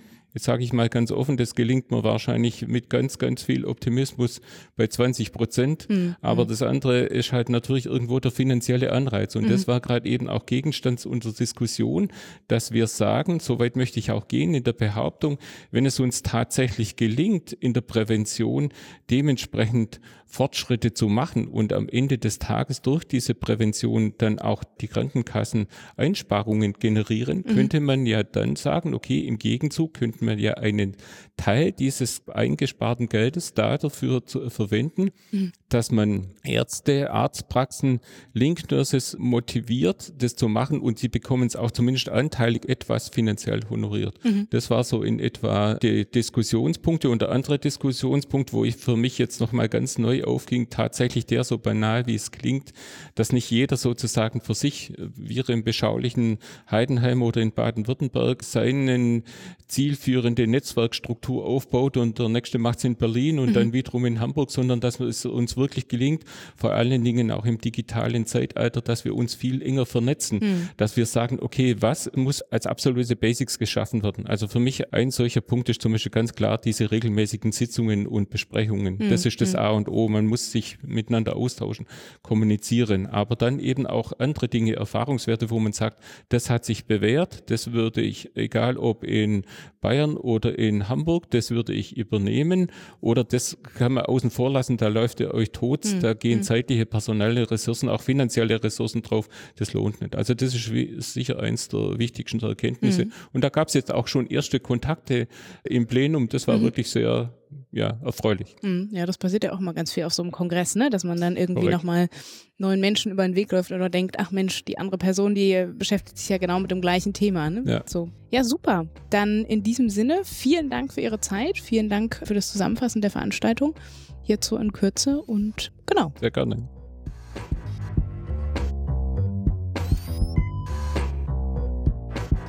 Es geht hier geschwind weiter. Wir sitzen immer noch am selben Ort, nämlich am BMC-Kongress, am gleichen Tisch, aber neben mir sitzt ein neuer Gesprächspartner. Ich darf ganz herzlich begrüßen Professor Dr. Nils C. Bandelo. Der zweite Vorname ist versteckt. Sie sind Leiter, und zwar finde ich das ganz spannend, deswegen habe ich es mir nochmal aufgeschrieben, des Institute of Comparative Politics and Public Policy am Department für Sozialwissenschaften. Ist das noch korrekt eigentlich? TU Braunschweig? Oder An der Technischen ist, Universität genau, Braunschweig, ja. Genau. Herzlich willkommen, schön, dass Sie da sind. Ja, vielen Dank. Also einfach Politikwissenschaft könnte man das machen, wenn man es verständlich Das ist nämlich auch super, weil ich finde das nämlich auch mal spannend. Wir haben zwar ja Gesundheit macht Politik quasi im Namen stehen, aber wir haben, glaube ich, selten Gespräche mit PolitikwissenschaftlerInnen. Du bist auch einer? Ja, Philipp zeigt auf dich. Er hat kein Mikrofon, okay. genau, trotzdem. Ich war gestern in der Veranstaltung mit dabei, sozusagen, die Sie auch moderiert haben. Da ging es um die Selbstverwaltung und das war auch der Grund, warum ich mir sozusagen die Veranstaltung rausgepickt habe, weil ich das selber sehr spannend finde. Nämlich auch um die gemeinsame Selbstverwaltung ist das Relikt oder Zukunftsmodell. Und ja, ich habe mir hier erstmal zwei provokative Thesen von gestern aufgeschrieben. Akteure der Selbstverwaltung verlottern und ist das Versorgung oder kann das weg? Aber vielleicht klären Sie die Zuhörenden mal auf, wer hat da eigentlich gesprochen, worum es ging gestern? Ja, die erste These kommt von UWD, mhm. IKK-Vorstand. Und der hat sehr viel Kritik an der Selbstverwaltung geäußert. Und eine Schlaglinie seiner Kritik war die Personen, waren die Personen, die im Moment Verantwortung tragen in der Selbstverwaltung. Mhm. Also ein bisschen Zusammenspiel von Strukturen und Personen, aber mhm. aus seiner Sicht ist da ganz dringender Reformbedarf und mhm. wenn nichts passiert, dann bricht bald das gesamte Modell zusammen. Mhm. Und wir haben ein bisschen als Gegenpol die Frau Dr. Doris Reinhardt von der KV Baden-Württemberg mhm. eingeladen. Ihr Schlaglicht war, es funktioniert vieles sehr gut. Mhm. Also vor allem die Versorgung funktioniert sehr gut und das liegt wesentlich auch an der Selbstverwaltung. Im Grundsatz war ihre Argumentation, dass es wichtig ist, dass man diejenigen Institutionen, die man mit Verantwortung betraut, das sind zum Beispiel die KV im Moment mhm. mit dem Sicherstellungsauftrag, auch gleichzeitig mit den Kompetenzen betraut, um dieser Verantwortung gerecht zu werden. Mhm. Und sie mhm. sieht das Risiko, dass hier viel diskutiert wird, Kompetenzen wegzunehmen von denen, die aber gleichzeitig weiter die Verantwortung tragen. Mhm. Genau, ich muss einmal ganz kurz korrigieren, weil ich bin ja sozusagen jetzt auch institutionell gebunden und UWD ist von der IKK Gesund Plus. Wir haben nämlich mehrere IKK. da werde ich immer angehalten, das sozusagen ganz korrekt zu formulieren. Genau, das war ja super zusammengefasst. Genau, die Kritik habe ich so auch wahrgenommen und ich glaube, im Plenum wurde ja dann auch so ein bisschen die Frage aufgeworfen, sind wir so gut, weil wir eine Selbstverwaltung haben oder eben nicht so gut? Oder sind wir, wäre das auch anders? Wie sieht es jetzt auch in anderen Bereichen aus, zum Beispiel Bildung, ne? Die haben keine Selbstverwaltung und stehen irgendwie trotzdem so da, wie sie jetzt dastehen. Wie war da Ihr persönlicher Eindruck oder konnten Sie zu einer anderen Position gelangen während der Veranstaltung gestern? Also die These habe ich auch gehört, dass Bildung keine Selbstverwaltung ist ja halb wahr. Also Schulen haben keine Selbstverwaltung. Mhm. Universitäten haben auch noch sowas, was Selbstverwaltung heißt mhm. und was mhm ganz ähnlich funktioniert. Ja, und die Diskussion war schon, ja, wir haben in Deutschland immer noch ganz gut funktionierende Versorgung. Das war der eine Befund. Und der andere Befund, wo man sich auch einig war, ist, die Selbstverwaltung steht unter Druck. Mhm. So, und dann ist die Frage, woran liegt es eigentlich, dass die Selbstverwaltung unter Druck steht? Mhm. Liegt es an der Selbstverwaltung oder liegt es vielleicht an Forderungen, die von außen kommen und denen die Selbstverwaltung mit ihren jetzigen Kompetenzen gar nicht gerecht werden kann. Mhm. Dann gab es eine unfassbar spannende Diskussion nach meinem Eindruck. Also ich war tatsächlich sehr positiv überrascht. Mhm. Erstmal schon, dass der Raum so voll war und mhm. dann auch, wie viele Menschen so engagiert mitdiskutiert haben, mhm. mit sehr viel Reformwillen. Mhm. So, das war der Hauptbefund eigentlich, den man erstmal machen kann. Ja, und ja auch die Frage, die habe ich noch so im Kopf, weil sie mich auch so ein bisschen umtreibt, die Frage, wer ist überhaupt noch in der gemeinsamen Selbstverwaltung beteiligt. Ne? Wer wird wie auch angehört im GBA? Da war ja eine Patientenvertreterin auch, die gesagt hat, ne, ich habe da quasi gar kein Stimmrecht, nur Anhörungs, Anhörungsrecht, das ist, das ist bestimmt nicht korrekt. Und ehrenamtlich, und ehrenamtlich betont, genau. Das war ja, ja, auch sehr wichtig. Genau, und zum Beispiel ne, die Pflege oder auch die Therapieberufe haben ja gar keine Stimme in den GBA rein. Ne? Das ist ja auch nochmal ganz spannend, wo da ja aber auch gefragt wurde oder so ein bisschen kritisch dann wieder auch der Wahl zurückgespielt wurde, habt ihr überhaupt quasi die Menschen, die die Sprachrohr sein können? Könnt ihr das überhaupt stellen, so ein bisschen? Das äh, fand ich auch spannend, die Frage nochmal zu stellen. Ist denn die gemeinsame Selbstverwaltung, so wie sie jetzt aufgestellt ist, überhaupt so richtig und gut aufgestellt. Ja, ich hatte so ein bisschen den Eindruck, die Diskussion ging da etwas durcheinander, vielleicht durch den Moderator, der es nicht gut strukturiert hat, um die Selbstkritik zu äußern. Ne, ne, es gibt ja mindestens so drei Ebenen von Selbstverwaltung. Mhm. Und die eine Ebene, die wir wenig diskutiert haben, ist die Herausforderung in den Kassenselbstverwaltungen, die ja auch sehr mhm. historisch ja. gewachsen sind. Und warum haben wir eigentlich heute noch die Kassenarten und mhm. einzelne Verbände und dann aber einen Spitzenverband, der es irgendwie zusammenbindet und ja. aber daneben stehend dann irgendwie so ein IKK-Vorstand oder mhm. wen auch immer. Und wir haben auf der anderen Seite die ärztliche Selbstverwaltung, nochmal spezieller die zahnärztliche Selbstverwaltung. Die hat auch Herausforderungen. Ich würde sagen, auf diesen Teil der Herausforderung stützte sich vor allem vielleicht die Kritik, dass es andere Gesundheitsberufe vor allem gibt, mhm. Pflegekräfte, die das noch nicht, also es gibt ja Versuche, Pflegekammern mhm. einzurichten, was dann zum Beispiel in Niedersachsen ja. hart gescheitert ist. Mhm.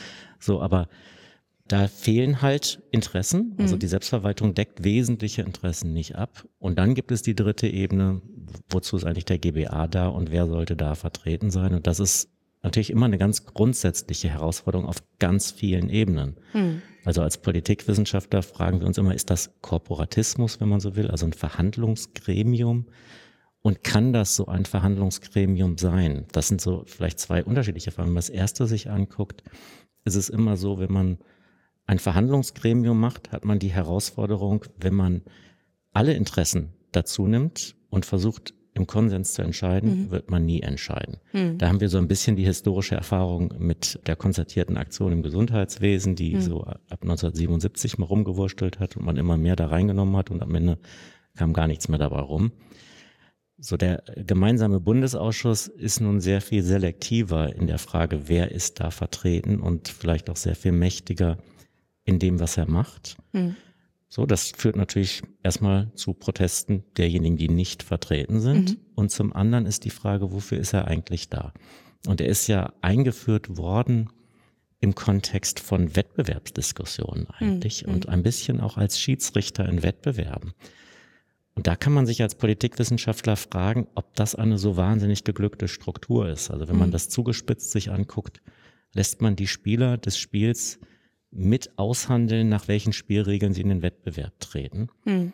Und daran setzte auch ein bisschen die Kritik von UWD an, hatte ich den Eindruck. Also er hat es mhm. auf die Person stark bezogen, aber es ist natürlich eine Herausforderung, die aus den Strukturen kommt. Mhm. Wenn Leute ihre Spielregeln selber machen, versucht natürlich jeder, die Spielregeln zum eigenen Vorteil zu verändern. Mhm.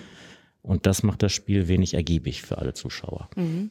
Und dann war ja auch ein Befund so ein bisschen, ne, wenn wir sozusagen in der, also jetzt gemeinsame Selbstverwaltung keinen guten Job machen, dann kommt der Staat immer mehr und übernimmt dann sozusagen diese Aufgaben. Und ob das jetzt gut oder schlecht ist. Und das finde ich, hört man immer so mal ein bisschen in den Zwischentönen, dass das so kritisiert wird, ne? jetzt auch gerade unter Lauterbach, dass da der Eindruck entsteht, dass der Staat immer mehr Bereiche jetzt sich untergräbt deckt sich das mit Ihrem Befund? Ist das bewertbar oder? Also der Befund schien als Befund erstmal Konsens zu seiner Diskussion. Mm, Ja, also das, was Karl Lauterbach aktuell tut und gerade nicht nur was die Gematik betrifft, also mm. mindestens den Digitalisierungsbereich, auch andere Bereiche, da versucht er schon die Selbstverwaltung nicht unbedingt zu stärken. So, das mhm. kann man erst, woran auch immer das liegt. Mhm. So liegt es daran, dass er grundsätzlich kritisch gegenüber der Selbstverwaltung ist oder liegt es daran, dass er kritisch gegenüber Personen ist oder liegt es daran, dass die Selbstverwaltung bestimmte Dinge nicht erfüllt hat? Mhm. Ich glaube, der Befund an sich ist erstmal klar. Die Bewertung ist nicht ganz so klar. Mhm. Was machen wir denn jetzt mhm. damit? Und das ist dann der spannende Punkt, wo ich mich als Politikwissenschaftler angesprochen fühle und total froh bin, dass Politikwissenschaft mal angehört wird. Wir sind ja eigentlich voll die Randdisziplin. Eigentlich in der Gesundheitspolitik heißt zwar so, aber es gab, glaube ich, noch nie Politikwissenschaftler, die irgendeine relevante Rolle gespielt haben, so im Sachverständigenrat oder in irgendeiner Kommission, in irgendwo sind Politikwissenschaftler mhm. in der Gesundheitspolitik mhm. völlig übersehen. Mhm. Schade. Aber wie, wie jetzt, jetzt dürfen Sie, wie schätzen Sie das ein?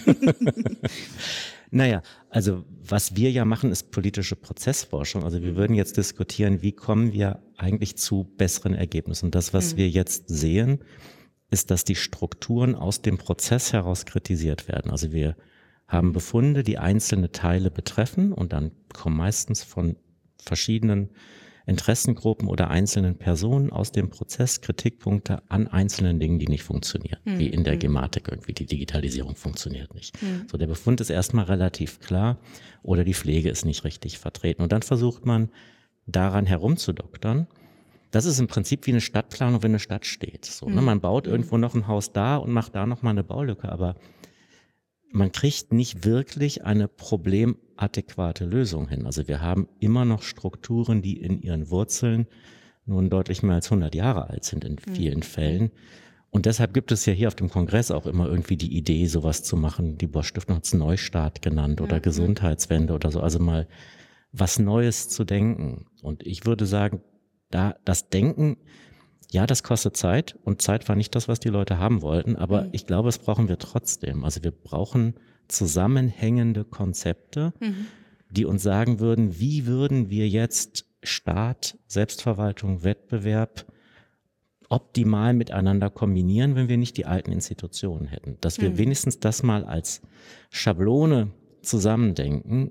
Vielleicht ist der BMC dafür das richtige Plenum. Mhm. Ich habe so ein bisschen versucht, Lutz Hager da in der Sitzung auch zu natschen, dass er sich angesprochen fühlt. So als Politikwissenschaftler hätte ich mir gewünscht, dass vielleicht im Idealfall sowas wie eine Enquete-Kommission mhm. dafür sich zuständig fühlt, weil mhm. wir mal ja die Erfahrung gemacht haben, dass es mal die Enquete-Kommission Ende der 80er Jahre Strukturreform der GKV gab, die schon irgendwie eine Reformvorlage gelegt hat. Mhm Das ist natürlich im Moment nicht richtig realistisch, weil wir mit einer Legislaturperiode sind und jetzt wohl keine Enquete unter diesem Gesundheitsminister jetzt die großen Reformvorbereitungen macht. Mhm. Aber die Diskussion anstoßen und es ein bisschen abstrakt denken, finde ich schon wichtig. Mhm.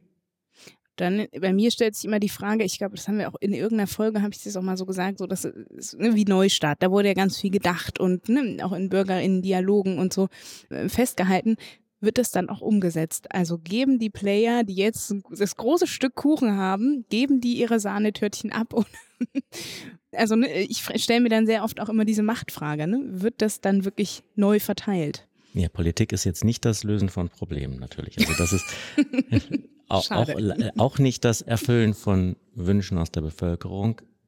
Deshalb wäre das auch nicht meine Erwartung. Also meine mm, Erwartung mm. wäre ähnlich wie bei dem Endbericht der Enquete-Kommission. Da macht eine Enquete-Kommission einen Bericht und dann passiert erstmal vielleicht gar nichts. Mm. Dass dann da was passiert ist, hatte was mit deutscher Einheit zu tun und großem Druck und so, der dann auf einmal über Deutschland hereingebrochen ist und dann kam das Gesundheitsstrukturgesetz. Also schon irgendwie was, was wirklich eine Veränderung gebracht hat, die hm. nicht alleine daran lag, dass man ein Konzept hatte. Hm. Also ich würde hm. sagen, das Konzept ist eine notwendige Bedingung für eine grundlegende Reform, aber natürlich keine hinreichende Bedingung. Hm. Aber weil es eine notwendige Bedingung ist, ist es gar nicht falsch dran zu arbeiten, ohne die Erwartung zu haben, dass es übermorgen umgesetzt wird. Hm.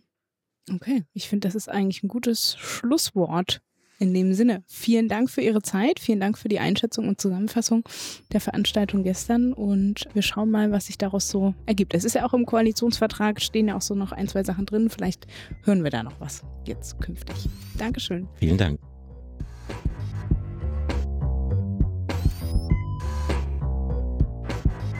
Und auch jetzt sitzen wir immer noch am gleichen Tisch, aber ich habe schon wieder einen neuen Gesprächspartner neben mir und zwar Dr. Matthias Arnold. Schön, dass Sie heute mit dabei sind. Ja, vielen Dank für die Einladung.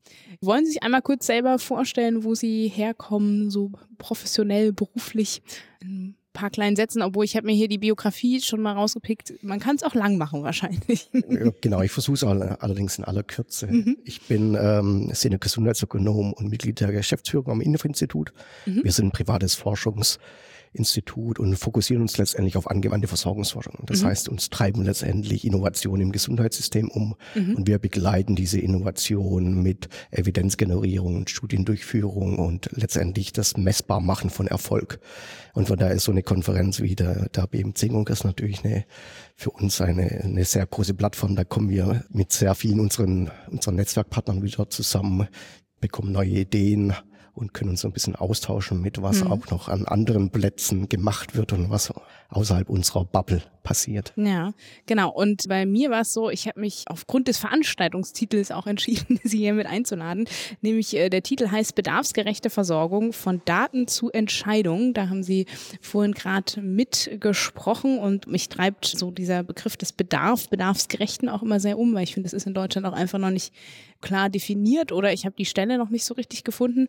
Aber das vielleicht später nochmal, wollen Sie einmal ganz kurz zusammenfassen, wer hat da gesprochen, worum ging es in der Veranstaltung? Ah, das kann ich gerne machen. Das war ein, eine Session letztendlich mit drei Beiträgen. Christine Borgstedt vom AOK-Bundesverband, Alexandra Christ von der AOK Bayern und Moderation von Henrik Mattis vom Honnis. Ich habe auch einen Beitrag geleistet. Mhm. Drei Beiträge, die letztendlich zu unterschiedliche Aspekte von Datengenerierung und dieses Nutzbarmachen der Daten für eine Entscheidungsfindung mhm. im Fokus hatten. Thema Qualität war, hatte ein großes einen großen Fokus in den mhm. beiden Vorträgen der AUK und mein Beitrag war zum Thema des Nutzbarmachens von Daten in der Entscheidung, wie ich verschiedene Gesundheitsdienstleistungen finanzieren kann. Mhm. Und da spielt natürlich das Thema der bedarfsgerechten Planung eine, eine sehr große Rolle und mhm. insbesondere eben vor dem Hintergrund, dass alle also insbesondere eben die, die Beiträge der, der AOK sich da stark darauf fokussiert hatten, mhm. letztendlich, wie sie auf Basis ihrer Daten, die sie in ihren Abrechnungsdaten letztendlich schon haben, mhm. Bedarfe identifizieren können. Mhm. Und ähm, diese Menge an Daten, die ja durch die in den ja, routinemäßig erfasst werden, tatsächlich mhm. auch in eine, in eine brauchbare Art und Weise dann in ein ja, Herausidentifizieren von bestimmten Merkmalen übersetzen, um mhm. dann eine Intervention oder eine, eine Verbesserung initiieren zu können. Mhm. Ich meine, gestern, ich glaube, in der Eröffnungsveranstaltung fiel ja auch schon das Zitat, jetzt weiß ich nicht mehr, wer zitiert wurde, aber 2035 sterben wir nicht mehr an Erkrankungen, sondern an Datenschutz. Das ist ja, glaube ich, so immer ne, dieses aufreibende Thema oder ich, es kam ja auch häufig in der Veranstaltung heute die Frage, ne, wer generiert Daten? Wir haben eigentlich viele Daten, aber dann können die eben nicht verknüpft werden oder kommen nicht zusammen. Und dann kommt man häufig nicht weiter. Ganz spannendes Thema. Ich war gestern auf einer Veranstaltung hier, äh, die sich Population Health Management nannte, mhm. Experience from Abroad. Drei unterschiedliche Beiträge, ein, ein Beitrag aus Spanien, einer aus den Niederlanden, einer aus Finnland. Mhm die letztendlich dargestellt haben, mit welchen Daten sie politische Innovation letztendlich in ihren Ländern durchgesetzt haben. Mhm. Und wenn man so ein bisschen in die Nachbarländer schaut, muss man ganz klar sagen, hey, da, also das sind alles drei Länder, die in denselben EU-Regulatorien für den Datenschutz hm. arbeiten. Mhm. Und komischerweise gibt es allerdings ganz andere unterschiedliche Einschätzungen, wie Daten verknüpft werden können und hm. wie Daten letztendlich in zusammengeführter Art und Weise dann übersetzt werden können und nutzbar gemacht werden können für hm. Politiker und Forscher und Leistungserbringer, die im System sich bewegen. Ähm, da lohnt es sich teilweise so ein bisschen über den deutschen Tellerrand hinauszuschauen und mhm. sich so ein bisschen auch mal den Spiegel vor die Nase zu halten und zu sagen, hey, sind wir tatsächlich in Deutschland so, haben wir tatsächlich so viel, so groß andere Daten als andere Länder das haben und mhm. müssen wir uns in unserer Wahrnehmung, was Datenschutz, wie diese Balance zwischen Datenschutz mhm. und tatsächlich Datennutzen getroffen wird, nicht vielleicht mal anders bewerten. Mhm. Und wer tritt da auf die Bremse Ihrer Einschätzung nach in Deutschland? Ah, unterschiedliche, unterschiedliche Stellen. Und je nachdem, mit wem man spricht, treten ganz andere Personen auf die, auf die Bremse. Mhm. Da weiß ich auch nicht, ob momentan ein politisches Umdenken schon geschieht. Man kriegt schon so ansatzweise mit, dass dieses Thema Datenschutz bremst. Mhm. Mittlerweile kein Geheimnis mehr ist, mhm. sondern von allen letztendlich oder von vielen so in der Öffentlichkeit auch kommuniziert wird und das so ein bisschen die Public Knowledge auch ist, also mhm. auch, mhm. ja, nicht Public Knowledge, aber letztendlich da ist großteils der Bevölkerung mhm. widerspiegelt. Und dann kann man, glaube ich, sich schon überlegen, wer es in der verantwortlichen Position ist, um dieses, dieses Thema aufzugreifen. Mhm. Man muss vielleicht auch dazu sagen, das haben wir jetzt am Anfang gar nicht so transparent gemacht, dass beim BMC-Kongress gab es ja mehrere verschiedene Veranstaltungsstränge, die auch nochmal unterschiedlich aufgebaut waren. Also es gab Veranstaltungen, da saß man direkt um runde Tische und hatte so, ein, so eine Planwand vor sich ne, und war eher so Workshop-Charakter. Es gab natürlich auch Diskussionsrunden, es gibt ein Lagerfeuer, Raum mit natürlich nur digitalem Lagerfeuer. Und das war jetzt aber ja sozusagen ne, im, im großen Hörsaal, im großen Plenum, wo es eben drei Vorträge gab und danach noch eine kurze Diskussionsrunde. Deswegen die anderen Interviewpartner Partner habe ich auch schon gefragt, gab es da groß Konsens, Dissens, bei welchen Punkten? Die Frage würde ich jetzt auch gerne stellen, aber man muss natürlich dazu wissen, dass die Diskussion am Ende jetzt ne, nicht so lebhaft war, wie man natürlich jetzt am Lagerfeuer sitzt. Klar, in den kleineren Runden sind die mhm. Diskussionen und die Einbindung des Publikums viel stärker auf, auf, der, auf der Tagesordnung. Das ist in dem, in dem Hörsaal immer ein bisschen zurückhaltend und Letztendlich muss ich aber sagen, trotz dessen, trotz dessen, dass, dass es so eine Frontalpräsentation mhm. ist mhm. und man auf diesen Rängen auch, auch sitzt, so ein mhm. bisschen wie so eine, in so einem tatsächlich universitären Hörsaal, mhm. hat man doch so ein paar Fragen aus dem Publikum bekommen. Das waren in meinen Augen jetzt nicht wesentlich kritische Punkte. Da gab es natürlich schon so, gerade wenn es um das Thema des Qualitätsmanagements mhm. geht, so ein paar Befindlichkeiten der Ärzteschaft, die auch kommuniziert wurden, die dann gesagt haben, hey, das, was wir in unserem Datensystem an äh, Patienteninformationen haben, ist nicht zwangsweise das gleiche, wie ihr in euren Abrechnungsdaten bei den mhm. Kassen wiederfindet. Mhm. Und hattet ihr euch schon mal damit auseinandergesetzt, wie, ob das überhaupt übereinstimmt? Mhm. Also mhm. dieses kritische Beäugen der Daten, mhm. also insbesondere der Abrechnungsdaten, hört man ja immer wieder. Das mhm. ist auch das, klar, kann man auch nicht von der, von der Hand weisen. Im anderen Zug muss man natürlich auch sehen, dass es sehr, sehr schwer ist und dass man auch keine große Bereitschaft hat, jetzt tatsächlich irgendwo in eine Praxisgemeinschaft zu gehen und da das eigene Tun dann tatsächlich mal auf dem Prüfstand gesehen zu haben und sagen, hey, was macht ihr eigentlich und wie rechnet ihr ab und sich da praktisch irgendwo in, in, ja auch in eine kritische Situation zu begeben. Deswegen, das muss man alle so ein bisschen mit hm, das muss man alles im, im Kontext sehen, hm. genau.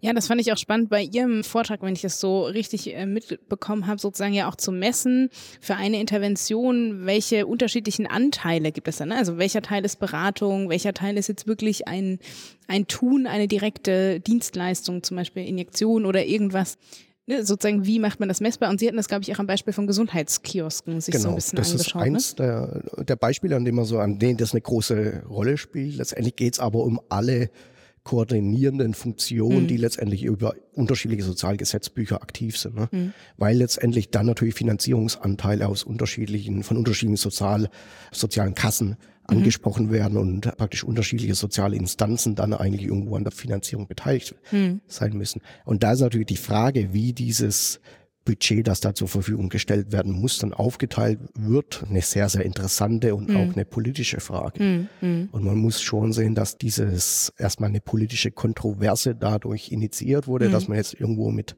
recht willkürlichen Finanzierungsanteilen in die Öffentlichkeit gegangen ist. Mhm. Also gerade mhm. bei den Gesundheitskiosken war es ja. ja explizit so. Da sagt man, 20 Prozent machen die Kommunen und die anderen 80 Prozent werden zwischen privaten und gesetzlichen Krankenkassen aufgeteilt, irgendwie mit 5,5 Prozent übernehmen dann die, die privaten Krankenkassen und die gesetzlichen der Rest. Mhm. Und da fragt man sich natürlich schon, woher kommen diese Zahlen? Ja, absolut. Und diese Willkürlichkeit, und das treibt uns natürlich als, als Forscher an, mhm. muss keine Willkürlichkeit sein, sondern da kann man sich tatsächlich mit relativ überschaubaren Mitteln an die Messbarkeit praktisch dieses Leistungsportfolios hingehen und einfach mal in, die Institutionen gehen und schauen, hey, was macht ihr tatsächlich? Mhm. Womit beschäftigt ihr euch? In welchen Sozialgesetzbüchern beratet ihr eigentlich? Mhm. Und das herauszuarbeiten, das ist tatsächlich kein Hexenwerk, das ist auch keine neue wissenschaftliche Herausforderung. Das sind Methoden letztendlich, die schon seit 20 Jahren eigentlich an der Tagesordnung sind. Die muss man jetzt halt nur anwenden. Mhm. Ja, aber trotzdem so im Sinne, ich bin ja totale Verfechterin auch von Evidence-Based Policy, ne? also dass man sozusagen auch die Politikentscheidung, die man trifft, auf eine gute Datengrundlage stellt. Und da stelle ich mir auch die Frage, warum wurde das bei diesem Gesetzentwurf oder also wir warten ja noch darauf, wir haben ja bis jetzt nur so Eckpunkte zu den Gesundheitskiosken, Warum wurde das da nicht berücksichtigt? Ne? Warum wird dann einfach mal so eine Zahl, so eine willkürliche Zahl in den Raum geworfen und nicht da schon hergeguckt, liegt natürlich auch wahrscheinlich daran, weil wir noch nicht klar definiert haben, was sind denn jetzt die genauen Aufgabenbereiche von Gesundheitskiosken? Ne? Wie soll das denn jetzt genau aussehen? Wir haben so ein paar Modellprojekte, die das ja auch nochmal alle so ein bisschen unterschiedlich machen, aber da denke ich mir, man hätte ja einfach das schon nehmen können ne? und dann hätte man vielleicht auch, gut, der Diskurs ist jetzt natürlich groß, ne? die Kassen sagen, ist das überhaupt unsere Aufgabe? Ist es nicht eher öffentliche Daseinsvorsorge? Die Kommunen, gut, hört man jetzt nicht so lautstark, aber ne, werden sich ja auch sagen, boah, es ist ja Kassenleistung. Also daran ergibt sich jetzt der Streit, aber eigentlich könnte man es ja relativ einfach messbar machen und dann auch zuweisen. Ja, das wird auch früher oder später wird es geschehen. Mhm. Das Ding ist es eben, bevor man überhaupt weiß, was genau die Bedarfslage ist, ne? also was ist die Ausgangssituation jetzt eigentlich, um einen Gesundheitskiosk aufzumachen, ne? mhm, das ja. muss ja zunächst mal beantwortet werden und dieses praktisch diese tatsächlich dieses Identifizieren von Bedarfen, in denen tatsächlich ein Gesundheitskiosk neu etabliert werden muss, um dann irgendwo eine sozialraumnahe Versorgung mhm. anzubieten. Das ist ja, das ist die erste Frage und die ist bisher noch nicht beantwortet. Ne? Mhm. Bisher das einzige, was wir vernommen haben, ist praktisch in Gemeinden mit irgendwo 80.000 Einwohnern sollte mindestens ein Gesundheitskiosk. Aber das ist ja auch schon wieder abgesägt worden, ne? Das ist, ja. weil es ja auch nicht zielführend ist. Also, nee, also es halt konterkariert die Idee ist, so ein genau, bisschen. Genau. genau. Ja. An der Fragestellung muss man eigentlich mal anfangen. Was ist mhm. genau der Bedarf für einen Gesundheitskiosk? Wo lohnt es sich dann auch, diesen Bedarf durch eine mhm. neu geschaffene Organisation zu befördern? Wo gibt es auch andere Organisationen, die gegebenenfalls diese koordinierende Leistung mhm. übernehmen können? Und deswegen die Gesundheitskrise, das ist eine Ausprägung einer, einer koordinierenden Stellen. Es gibt aber allerdings auch andere Ausprägungen. Mhm. Ne? Wir sehen das auch in anderen Organisationsformen, die ähnliche Funktionen übernehmen. Mhm. Und deswegen, das ist, ist so diese, das Gesundheitskiosk ist es ein sehr schönes Thema, weil das eben durch das Beispiel in Hamburg jetzt mhm. evaluiert wurde, den Nutzen gezeigt hat und deswegen auch in der praktisch eine gewisse Wahrnehmung bekommen hat und man deswegen das was Greifbares hat, was tatsächlich hinter dieser Idee steht. Deswegen mhm. wird das jetzt auch erstmal in den Vordergrund, in den Vordergrund gestellt. Aber wie dann tatsächlich ein Gesundheitskiosk ausgestaltet sein muss und welche Bestandteile notwendig sind, damit dieser, genau dieser Nutzen generiert sind mhm. und welche Bestandteile dann auch vielleicht in anderen Settings anders aussehen müssen. Mhm. mhm. Das ist ja genau eigentlich die spannende Frage. Mhm. Und da bin ich auch davon überzeugt, dass man die Frage jetzt nicht top-down entscheiden kann, sondern das muss letztendlich die Bedarfsplanung muss letztendlich von den Personen dann auch beeinflusst werden und strukturiert werden und beantwortet werden auch, die dann lokal in den Gemeinden leben und sagen können, hey, wir haben genau diesen Bedarf mhm. und wir kriegen den nicht anders, anders gesättigt und deswegen brauchen wir jetzt hier genau ein Gesundheitskiosk oder eine andere koordinierende Funktion, mhm. für die wir dann Gelder in Anspruch nehmen wollen. Mhm. Und erst wenn der Schritt passiert ist, ne, dann kann man sich eigentlich erst drüber unterhalten, was hat es eigentlich dann für eine Budgetauswirkung. Ne? Mhm. Weil dann kann ich erst sagen, hey, es macht praktisch, es gibt so und so viel Situationen, in denen jetzt tatsächlich irgendwo eine, ein Gesundheitskiosk hochgezogen werden muss. Und deswegen wissen wir jetzt, es gibt in Deutschland, jetzt mal fiktive Zahl irgendwie, 100, 150 Gesundheitskioske, die mhm. tatsächlich dann neu geschaffen werden. Mhm. Und dann ist man in einer ganz anderen Situation, weil dann hat man viel eher eine eine Vorstellung dessen, über wie viel Geld man spricht und worauf die Finanzierung dann eigentlich hinzielt. Ne? Was für ein mhm. Budget muss gestemmt werden. Ja. Absolut, ja, aber bis jetzt ist es so, ne, jeder spricht irgendwie über diesen Kiosk, aber ich habe das Gefühl, jeder hat irgendein anderes Bild vor Augen, auch welches Leistungsportfolio soll da abgedeckt werden. Aber natürlich die Frage ist ja auch, wer definiert den Bedarf? Ne? Wie, wie kommt man dann dazu, im Idealfall ja genau den Bedarf der Bürgerinnen und Bürger in der Kommune abzudecken? Ne? Also wie kommt man dann dahin? Ja. Ja, das, das ist ja ganz interessant hier auf der Konferenz. Ne? Wir sehen jetzt hier unterschiedliche Projekte, Ergebnisse, Erfahrungen, Evidenz auch, die mhm. aus unterschiedlichen Innovationen kommt, die letztendlich irgendwo alle aus, ja, ich war in der internationalen Gesundheit würde man eher so Grassroot Movements mhm. sagen, aber das sind tatsächlich Innovationen, die eigentlich von unten nach oben kommen. Mhm. Und die, wo tatsächlich lokal ein Bedarf identifiziert wird und sagen, hey, wir müssen hier was ändern. Mhm. Und wir haben noch eine, auch eine konkrete Vorstellung, was wir ändern wollen und nehmen deswegen, praktisch gehen deswegen in diese Innovation rein und versuchen es hier was zu verbessern. Mhm. Und deswegen genau diese Bedarfsprüfung und die Bedarfsplanung letztendlich muss immer irgendwo aus der, aus der Population kommen, die letztendlich dieses, praktisch die, die, den Kontext vor Ort genau kennt. Mhm. Davon mhm. bin ich überzeugt. Das kann keine Top-Down-Bedarfsprüfung geben das wird nicht funktionieren. Dazu sind dann die Versorgungskontexte und die Population doch zu unterschiedlich. Mhm. Und die Ausprägung dann einer Innovation vor Ort muss eben ganz genau auf den Kontext angepasst werden. Mhm. Und erst dann praktisch hat man die bestmögliche, also da kommt jetzt wieder der Ökonom von mir heraus, mhm. hat man die bestmögliche Verwendung der, der Gelder, die man dann für solche innovativen Versorgungskonzepte in die Hand nimmt. Hm. Aber hätten Sie jetzt nicht den Eindruck, also ich spiele gerade so gedanklich so ein bisschen durch, das geht für mich so Richtung Bürgerinnenbeteiligung oder wer, ne, wenn man jetzt sagt, aus der Population heraus, wer definiert dann Bedarfe und hätte man dann nämlich nicht das Problem, also ich meine, ich habe ja ganz viele Bedarfe und Bedürfnisse, die ich dann artikulieren würde, wer entscheidet dann, was in die Umsetzung kommt oder nicht, wenn wir ja, wie wir nur haben, begrenzte finanzielle und personelle Ressourcen haben. Ja, also gerade bei den Gesundheitskliniken war ja eigentlich die Kernidee, dass die Kommunen tatsächlich mhm, das Initiativrecht, ja. das Initiativrecht haben, ja, was ich auch im Prinzip das richtige Herangehen finde. Problematisch finde ich es dann, dann halt wieder, wenn man sagt, hey, ihr tragt nur 20 Prozent der Kosten, weil mhm. dann natürlich sofort praktisch ein äh, gewisser Anreiz aussteht, praktisch eine Initiative zu beantragen, die dann, wovon man tatsächlich nur einen sehr, sehr kleinen Kostenanteil tragen muss. Das ist wiederum kritisch zu sehen, weil das eben dann zu nicht guten Anreizen führen kann. Mhm. Aber genau dieses Bemessen dann, welcher Bedarf ist, welchen Bedarf muss man bedienen, da kann man dann, das ist tatsächlich dann eine, eine, eigentlich ein gesellschaftlicher Konsens, den man, den man herstellen muss. Und das ist wiederum die Frage, wer dann, auf welchem Level dann dieser Konsens hergestellt werden muss. Ne? Ist es mhm. die Kommune allein? Ist es der Landkreis? Ist es die, ist es das einzelne Bundesland oder sogar der Bund, der dann irgendwo eine, einen Grenzwert einzieht oder eine, eine Festlegung eines mhm. Bedarfsniveaus mhm. definieren muss?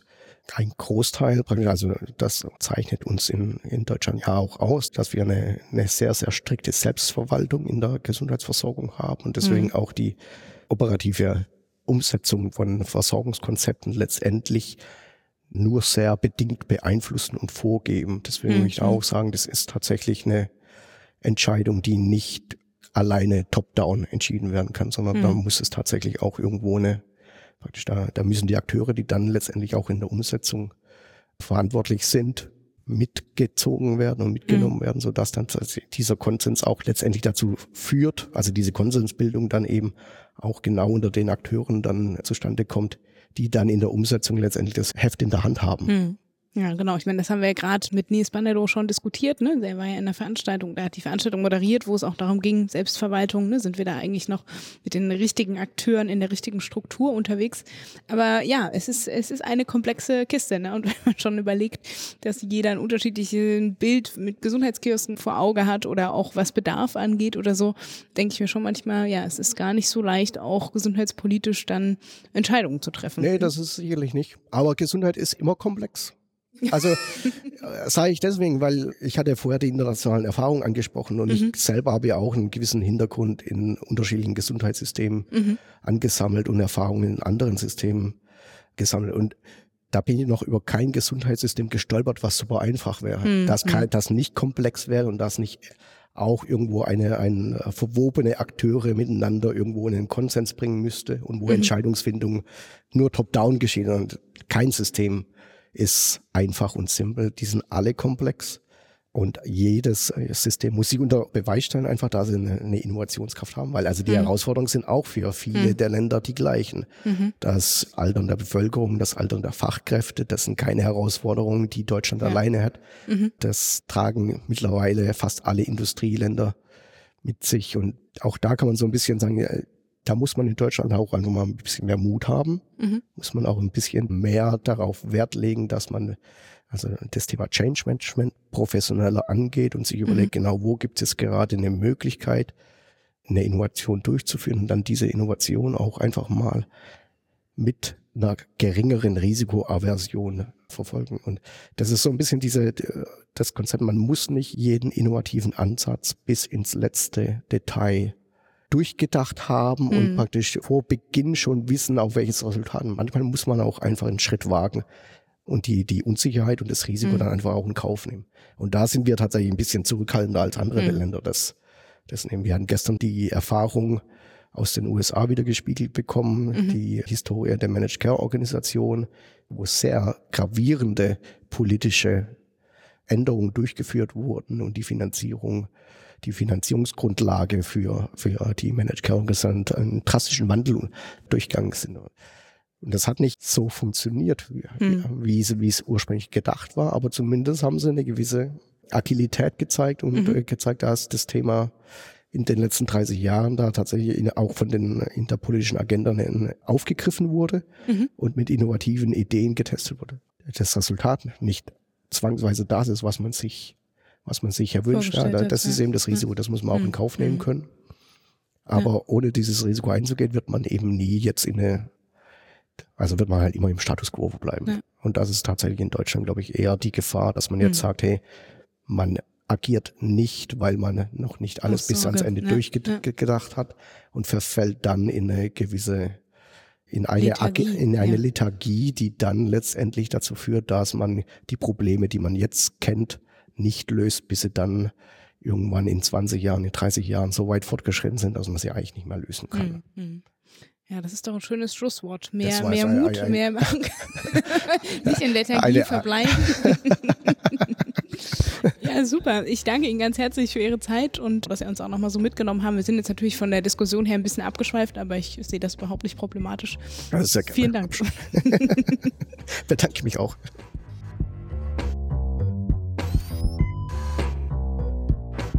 Gut, Gut ich würde sagen, ohne großen Nachsprech, weil eh schon zu mhm. lang. Machen wir direkt den Machen wir gleich den Murks. Many people would go to a doctor earlier if they didn't trust some quack who is doing nothing for them. That's what makes a quack so dangerous. Was hast du uns denn mitgebracht? Es gibt seit ein paar Jahren diese Choosing Vice Initiative aus dem Ausland, wo es bestimmte Bereiche gibt, wo man probiert hat, bestimmte Do and Don'ts Empfehlung sozusagen zu erstellen, was man denn tun soll, was man lassen soll in der Medizin zu bestimmten Themenbereichen. Und in Deutschland hat das die Initiative Klug Entscheiden gemacht. Die wird, ist von der Deutschen Gesellschaft für Innere Medizin gegründet worden. Und die machen das genauso, die denken, na, das kann man schon machen, aber das ist eher Fehlversorgung, geht eher in die falsche Richtung oder ist vielleicht mhm. sogar Überversorgung etc. Und das sollte man also lassen oder man sollte bestimmte Dinge viel stärker tun. Dementsprechend geben die Positiv- und Negativempfehlungen heraus und haben jetzt gerade ganz frisch quasi sechs neue Empfehlungen herausgegeben. Und davon wollte ich mal ein paar vorstellen, weil wenn man sich die ganze Liste anschaut, dann ist es schon ziemlich viel. Es sind nämlich 165 Empfehlungen insgesamt, also auch ein bisschen zu viel, als dass man sich das irgendwie sinnvoll anschauen kann, während ich glaube, mhm. als es gestartet ist vor, was war das denn ja schon knapp zehn Jahren, ne? Insgesamt, da waren das irgendwie so 10 oder 20 Empfehlungen oder so und da konnte man damit noch ganz gut umgehen und dann wurden es aber in jedem Fachbereich irgendwie 10 oder 20 internationale Empfehlungen. Ich glaube, darauf sind auch meine ersten Murkse, also Medizinmurkse basiert. Naja, gut. Aber jetzt schweife ich ein bisschen ab. Also es gibt drei neue Empfehlungen und eine positive Empfehlung ist, dass eine Zöliakie, also eine tatsächliche Glutenunverträglichkeit, serologisch ausgeschlossen werden soll, wenn lediglich zur Besserung unspezifischer gastrointestinaler Symptome eine gluten- oder weizenfreie Diät begonnen wird. Das kennt man in der Hausarztpraxis schon immer mal wieder, dass jemand kommt und sagt, ja, ich habe irgendwie immer so diffuse Bauchschmerzen, das ist dann irgendwie auch gar nicht so richtig eingrenzbar, tritt seit Monaten auf, manchmal seit Jahren, manchmal ist es irgendwie mit Schulungsveränderungen für Gesellschaft, manchmal auch nicht, ganz oft aber schon, dann ist das verändert, dies verändert, ändert sich mal so, mal so. Ist gar nicht so richtig auf den Tageszeitpunkt festgelegt oder so. Und manchmal kommt man erst dadurch, dass man die in so ein Ernährungstagebuch führen lässt oder auch nicht. Und dann manchmal haben sie die auch selbst und sagen, ja, ich habe das Gefühl, wenn ich irgendwie hm. Weizenprodukte weglasse, wird es irgendwie besser. Ich, vielleicht vertrage ich Gluten ja nicht so gut.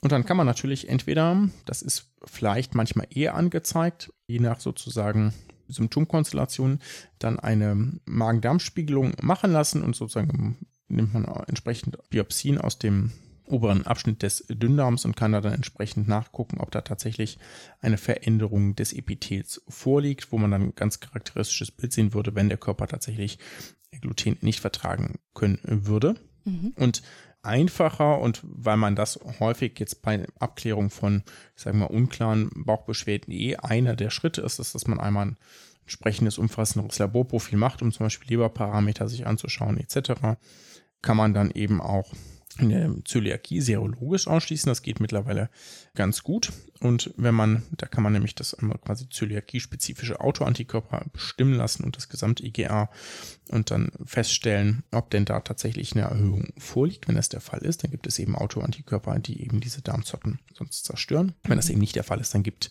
besteht keine Zöliakie, denn die Prävalenz liegt so ungefähr zwischen 0,7 und 1,7 Prozent. Und das sind mhm. sehr viel weniger Leute als Leute, die das Gefühl haben, Gluten nicht zu vertragen. Mhm. Deswegen wird auch diskutiert, also bei einem Teil ist das sicherlich einfach nur ein Gefühlsding, ja, dass wir da wirklich das Gefühl haben.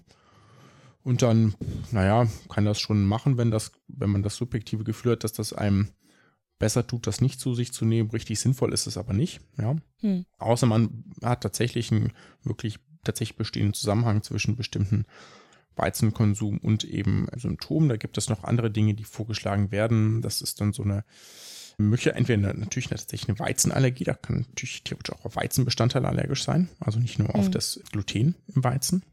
Oder man kann irgendwie darauf sensitiv reagieren. Da gibt es einen noch nicht ganz geklärten Begriff, der eingeführt wurde, die Nicht-Zöliakie-Weizensensitivität. Die ist aber noch nicht so richtig fachlich definiert und abgeschlossen, was das denn bedeutet. Also wir machen das bei uns in der Praxis auch so, finde ich deswegen eine sinnvoll unterstützenswerte Empfehlung. Wenn jemand mhm. das Gefühl hat, dass sich das bessert, das schon mal probiert hat, Auslassdiät gemacht hat, Eliminationsdiät gemacht hat, dann einmal sagen, okay, wir testen das tatsächlich mal und wenn nicht, dann können Sie das auch beruhigt wieder essen, weil das zumindest dann nicht vorliegt. Ja, und Gluten mhm. eigentlich auch geiles Zeug ist. Ne? Sorgt immerhin dafür, dass das Boot wunderbar stabil wird, etc. Dann gibt es zwei negative Empfehlungen, die ich gerne vorstellen möchte. Und zwar die erste ist ein bisschen länger, ich zitiere kurz. Eine Therapie mit einem Protonenpumpenhemmer PPI soll bei Gabe von nicht-steroidalen Antirheumatika NSAR, das sind also zum Beispiel Ibuprofen, Diclofenac, jetzt springe ich wieder zum Zitat, zur Prophylaxe von gastroduodenalen Ulzera und deren Komplikationen nicht regelhaft erfolgen. Bei Vorliegen von Risikofaktoren sind sie indiziert. Wenn nur der Risikofaktor Alter, hier Klammer auf, größer 60 Jahre, Klammer zu, vorliegt, ist eine Prophylaxe nicht erforderlich. Das finde ich sehr gut und würde mich wirklich freuen, wenn das in die Umsetzung kommt, denn das ist hm. gar nicht so selten, dass Patientinnen und Patienten Ibuprofen, Diclofenac, was auch immer, verschrieben bekommen und gleichzeitig direkt ein PPI, also Pantoprazol, Omeprazol, aufgeschrieben mhm. bekommen. Und das ist in Einzelfällen auch gerechtfertigt. Ich mache das regelhaft nicht. ich frage, wenn ich jetzt davon ausgehe, dass Leute das länger als drei Tage nehmen, drunter ist es eigentlich auch eh nicht relevant, dann frage ich die Leute, ob sie es sonst gut vertragen oder ob sie einen empfindlichen Magen haben oder so. Und wenn schon, mhm. dann kann man das diskutieren. Und wenn nicht, dann braucht man das normalerweise eigentlich auch nicht. Ja? Also ich mhm. kenne das von mir. Ich habe das leider ja schon mal länger nehmen müssen, über anderthalb Jahre, ja quasi täglich in einer sehr hohen Dosis. Und ich hatte nie Probleme damit, weil ich zufällig da einfach das gut verstoffwechsle. Aber es gibt natürlich auch Leute, die ganz schnell da schon mal ein Ulcer etc. entwickeln können. Ne? Das mhm. kann passieren durch NSR-Einnahme. Dann ist es auch wichtig, da entsprechend präventiv zu handeln. Aber dass man das nicht mehr standardmäßig machen soll, ist, glaube ich, äh, gut und sinnvoll, weil PPI, das hatten wir hier auch schon ein paar Mal im MUX, wenn man sie unkritisch gibt, auch keine, na, kein gutes Nahrungsmittel sind, ja. das soll ja schon, soll ja schon einen Zweck haben und nicht einfach undifferenziert gegeben werden. Mhm. Und auch gerade, dass das, das rein das Alter jetzt nicht das besser macht und man das deswegen geben sollte, ist sicherlich auch ganz Gut, ja, also was wären denn so Risikofaktoren, wo, das, wo man das trotzdem machen sollte? Eine Leberzirrhose, Niereninsuffizienz, bestimmte Malignome, Diabetes mellitus vielleicht, etc., etc. Wenn man schon mal mhm. Magen-Darm-Blutung hat oder Magen-Darm-Ulkus, ne, dann ist das natürlich ein guter Grund, das entsprechend zu machen. Ja, genau.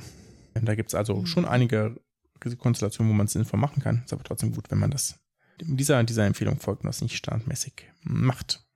Mhm. Kommen wir zur dritten Empfehlung, die ich gerne vorstellen möchte. Und zwar heißt die, eine parentale Ernährung ist bei fortgeschrittener inkurabler Tumorerkrankung mit Appetitverlust und eingeschränkter Lebenserwartung in der Regel nicht indiziert. Und auch das ist etwas, was ich mh, hm, aus dem Versorgungsalltag jetzt gar nicht ambulant, aber als ich noch in der Klinik gearbeitet habe, auch in der Palliativstation gearbeitet habe, schon kenne, dass das, mhm. also ich glaube, dass das im Palliativsetting vielen oder eigentlich allen tätigen Personen klar ist, aber wenn man da noch nicht war, ist das einem nicht so, das nicht so klar und diesen, diesen, diesen Geist quasi noch nicht geatmet hat, diese Luft noch nicht geatmet hat, dass das den Leuten meist, also dass sie kein, wenn sie nicht mehr essen, jetzt rede ich so ein bisschen herum, ne? Also dass sie meistens keine parentale Ernährung brauchen. Ja, wenn mhm. der, wenn wir wissen, jetzt geht es nicht mehr um Wochen bis Monate, sondern Tage bis Wochen vielleicht, ja. Wahrscheinlich irgendwie unter drei Monate, vielleicht irgendwie ein, zwei Monate noch, bis der, die, der Patient oder die Patientin noch auf der, hier zu leben hat, dann brauchen die keine parentale Ernährung mehr. Das kann in Einzelfällen sicherlich mal anders sein, ja.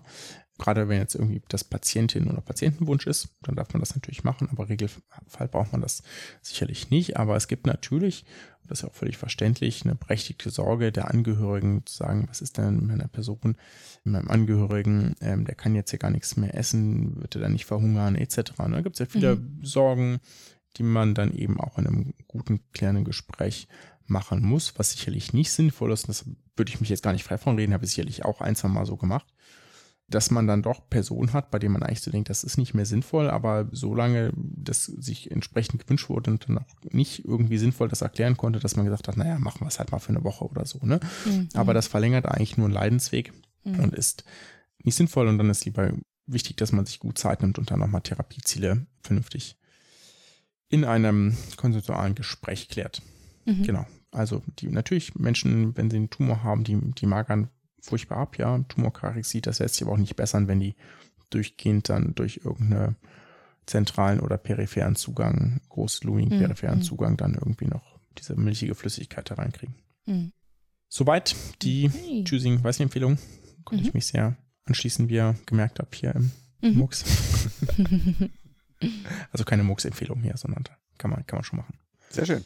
Aber dann fehlt uns noch was, um die Episode hier abzuschließen. Genau, wir haben noch eine Kontaktanzeige und ich hatte schon, hatte schon gesagt, dass ich das Chloe schon angeboten habe, aber erstaunlicherweise hat sie, hat sie nicht begeistert. Komisch, ne? ja, genau, ganz komisch, genau. Ich zitiere einmal.